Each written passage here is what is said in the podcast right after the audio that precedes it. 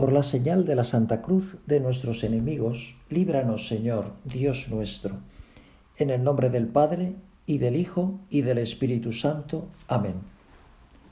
Señor mío y Dios mío, creo firmemente que estás aquí, que me ves, que me oyes. Te adoro con profunda reverencia. Te pido perdón de mis pecados y gracia para hacer con fruto este rato de oración Madre mía Inmaculada, San José, mi Padre y Señor, Ángel de mi guarda, interceded por mí.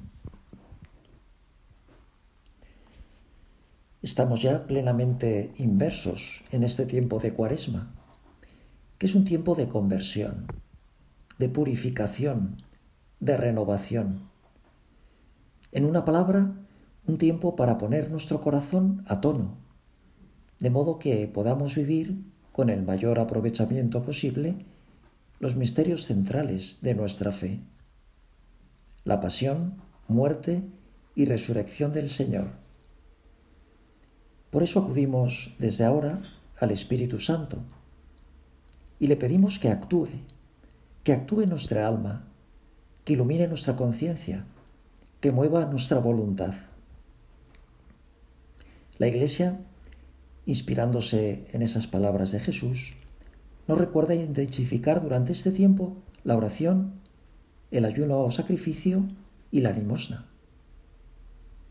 Son como esos tipos de ejercicios que podíamos encuadrar dentro de la gimnasia espiritual, de esa ascética que nuestro corazón necesita precisamente para ponerse en forma. En esta primera meditación del retiro de marzo vamos a centrarnos en una de ellas, en la limosna. Pero no vamos a hablar de ayudar a cubrir necesidades básicas, por ejemplo, colaborar con el banco de alimentos o llevar ropa a Cáritas, que también debemos hacerlo, sino a cubrir esas otras necesidades del ser humano, que son más de tipo afectivo. El amor, el cariño, la comprensión, el perdón. Todo esto forma parte de la limosna de la caridad. Como adivinas, no estamos hablando de dar, sino de darse. A ello nos anima el Papa Francisco. No dejemos transcurrir en vano este tiempo favorable, dice. Pidamos a Dios que nos ayude a emprender un camino de verdadera conversión. Abandonemos el egoísmo, la mirada fija en nosotros mismos y dirijámonos a la Pascua de Jesús. Hagámonos prójimos de nuestros hermanos y hermanas que pasan dificultades, compartiendo con ellos nuestros bienes espirituales y materiales. Bien, pues en nuestro caso, como decía, vamos a meditar acerca de esos bienes intangibles, como son la misericordia, el perdón, la comprensión, y que forman parte de esa limosna de la caridad a la que antes me refería.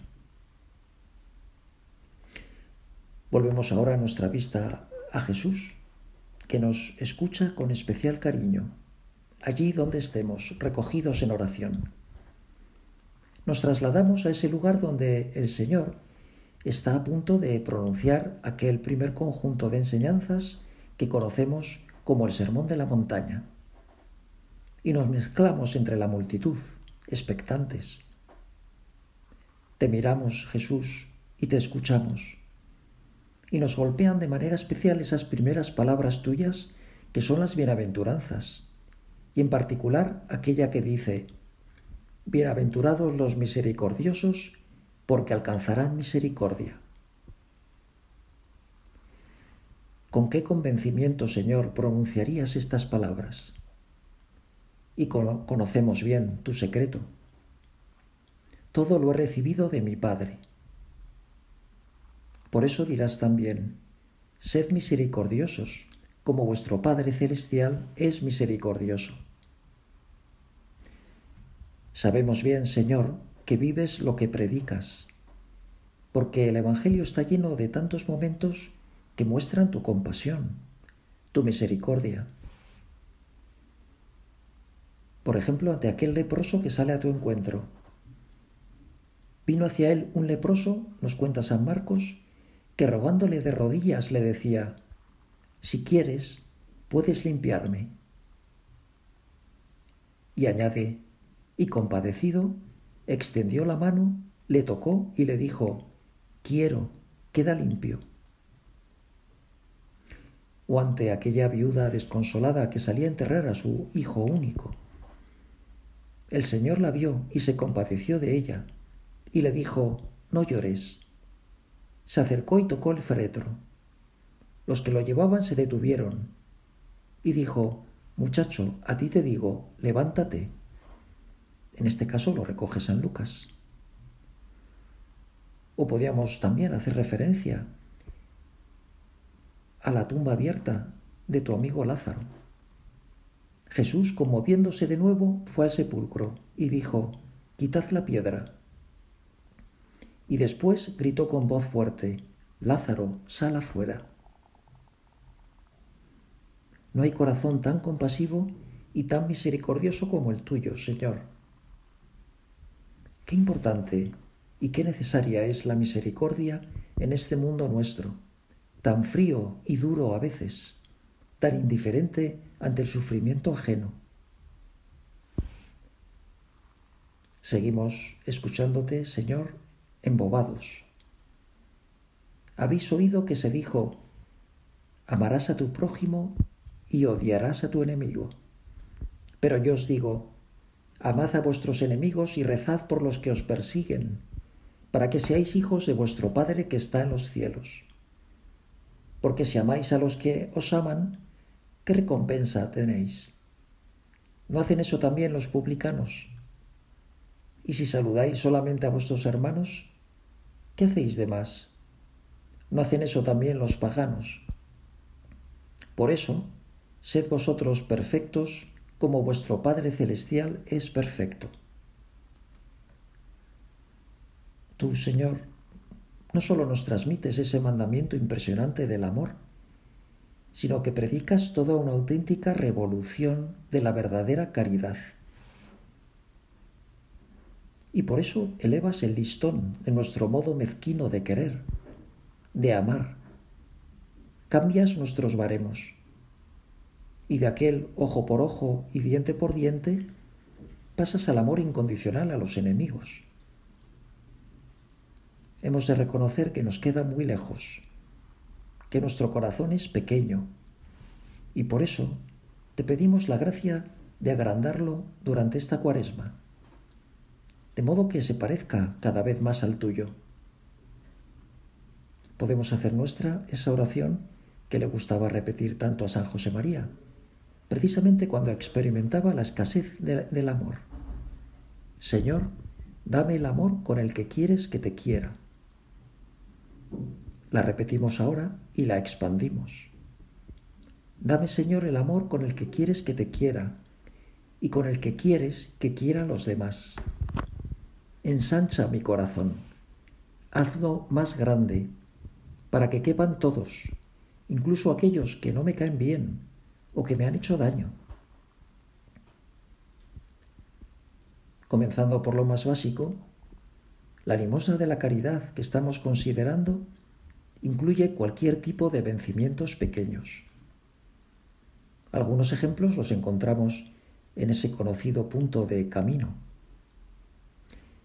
esa palabra acertada, el chiste que no salió de tu boca, la, sonrisa amable para quien te molesta, aquel silencio ante la acusación injusta, tu bondadosa conversación con los cargantes y los inoportunos, el pasar por alto cada día a las personas que conviven contigo un detalle y otro fastidiosos e impertinentes. Esto con perseverancia, sí que es sólida mortificación interior. Cuántos buenos ejemplos de limosna de la caridad apunta aquí San José María. Y a poco que hagamos examen, veremos que sí, que nos viene muy bien considerarlos, porque muchas veces nos vemos reflejados en ellos. También incluye la limosna de la caridad, otros vencimientos más grandes, a los que también se refiere Jesús en el Evangelio, y que son manifestaciones extraordinarias de amor. No juzguéis y no seréis juzgados. No condenéis y no seréis condenados. Perdonad y seréis perdonados. Dad y se os dará. Echarán en vuestro regazo una buena medida, apretada, colmada, rebosante. Porque con la misma medida con que midáis, se os medirá. Y comentando estas palabras, apuntaba el Papa, no juzgar y no condenar significa, en positivo, saber percibir lo que de bueno hay en cada persona y no permitir que deba sufrir por nuestro juicio parcial y por nuestra presunción de saberlo todo. Sin embargo, esto no es todavía suficiente. Jesús pide también perdonar y dar ser instrumentos del perdón, porque hemos sido los primeros en, haber, en haberlo recibido de Dios. Ser generosos con todos, sabiendo que también Dios dispensa sobre nosotros su benevolencia con magnanimidad. Aquí tenemos también otros ejemplos sobre los que podríamos meditar. Vivir la caridad en los pensamientos sobre el prójimo, evitando los juicios y las sentencias condenatorias, ser comprensivos con la debilidad humana, aunque combatamos el error, tener un corazón que no guarde rencor, que esté siempre dispuesto al perdón. La cuaresma es un tiempo propicio para purificar el corazón del odio, del rencor, del deseo de venganza. Señor, ayúdanos a que no crezca todo ese tipo de cizaña dentro de nuestro corazón, sino que esté lleno del buen trigo de la caridad. Que hagamos el mal con abundancia de bien, como le gustaba repetir a San José María. Hemos de reconocer que lo que más nos cuesta es perdonar. Tú, Señor, seguramente lo sabías, y por eso incluyes esa petición en el Padre nuestro. Perdónanos nuestras deudas, como también nosotros perdonamos a nuestros deudores. Y no solo eso, sino que es la única que comentas, o al menos es el único comentario que recoge San Mateo. Porque si les perdonáis a los hombres sus ofensas, también os perdonará vuestro Padre Celestial. Pero si no perdonáis a los hombres, tampoco vuestro Padre os perdonará vuestros pecados. Perdonar porque somos perdonados. Perdonar porque así nos parecemos más a nuestro Padre que está en los cielos, que tiene un corazón grande y misericordioso. Decía la Madre Teresa en una ocasión a este respecto, el perdón es una decisión, no un sentimiento, porque cuando perdonamos no, no sentimos más la ofensa, no sentimos más rencor Perdona, que perdonando tendrás en paz tu alma y la tendrá el que te ofendió. Sí, el perdón es una de las mayores manifestaciones de amor. Y por eso San José María decía, no he necesitado aprender a perdonar porque el Señor me ha enseñado a querer. Por eso Jesús, volvemos a repetirte, enséñame a querer enséñame a perdonar. Hagamos el propósito de limpiar nuestro corazón de agravios y rencores durante esta cuaresma, de modo que lleguemos bien limpios y purificados a la Semana Santa. Tenemos la oportunidad de hacerlo en el sacramento de la reconciliación y contamos además con la ayuda de Jesús en la Eucaristía. Él mismo nos aconseja, si al llevar tu ofrenda al altar recuerdas que tu hermano tiene algo contra ti, deja allí tu ofrenda delante del altar. Vete primero a reconciliarte con tu hermano y vuelve después para presentar tu ofrenda. Siguiendo este consejo de Jesús, la liturgia nos invita a darnos la paz justo antes de recibir al Señor en la Sagrada Comunión. Que no sea un gesto automático, que realmente pongamos ahí el corazón, que nos sirva para perdonar de verdad. Que tengamos fe en el poder de la Eucaristía para hacernos más comprensivos, más amables, más caritativos. Que claro lo tenían los primeros cristianos. Lo demuestran estas palabras de San Juan Crisóstomo. Has gustado la sangre del Señor y no reconoces a tu hermano. Deshonras esta mesa. Dios te ha liberado de todos los pecados y te ha invitado a ella. Y aún así, tú no te has hecho más misericordioso. Recuerda sin duda esa palabra, parábola que también recoge el Evangelio sobre aquel siervo despiadado que fue perdonado por su Señor por una deuda muy grande y después se vio incapaz de perdonar a otro siervo, colega suyo, por una deuda mucho más mínima. Pero así somos nosotros, es la condición humana. Señor, enséñame a perdonar, a perdonar de corazón. De este modo seremos sembradores de paz y de alegría, allí donde estemos. Y es una invitación muy clara que nos pone delante la cuaresma. Podemos ir concluyendo con esa oración que probablemente sepas, la oración de San Francisco, que rezan todos los días las monjitas de la Madre Teresa de Calcuta. Es una colección de ejercicios de buena caridad, de auténtico amor que pone en el corazón a tono y dice así, Oh Señor, hazme un instrumento de tu paz. Donde hay odio, lleve yo amor. Donde haya ofensa, lleve yo perdón. Donde haya discordia, lleve yo unión. Donde haya duda, lleve yo fe. Donde haya error, lleve yo verdad. Donde haya desesperación, lleve yo alegría. Donde haya tinieblas, lleve yo luz. Oh Maestro, haz que yo no busque tanto ser consolado como consolar, ser comprendido como comprender, ser amado como amar, porque dando es como se recibe, perdonando es como se es perdonado, muriendo es como se resucita a la vida eterna.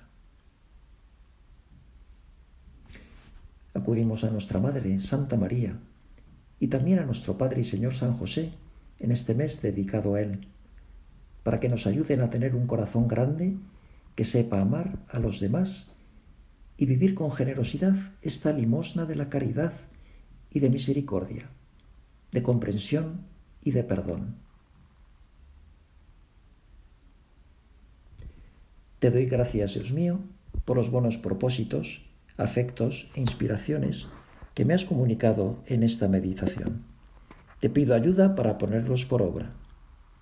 Madre mía Inmaculada, San José, mi Padre y Señor, Ángel de mi guarda, interceded por mí.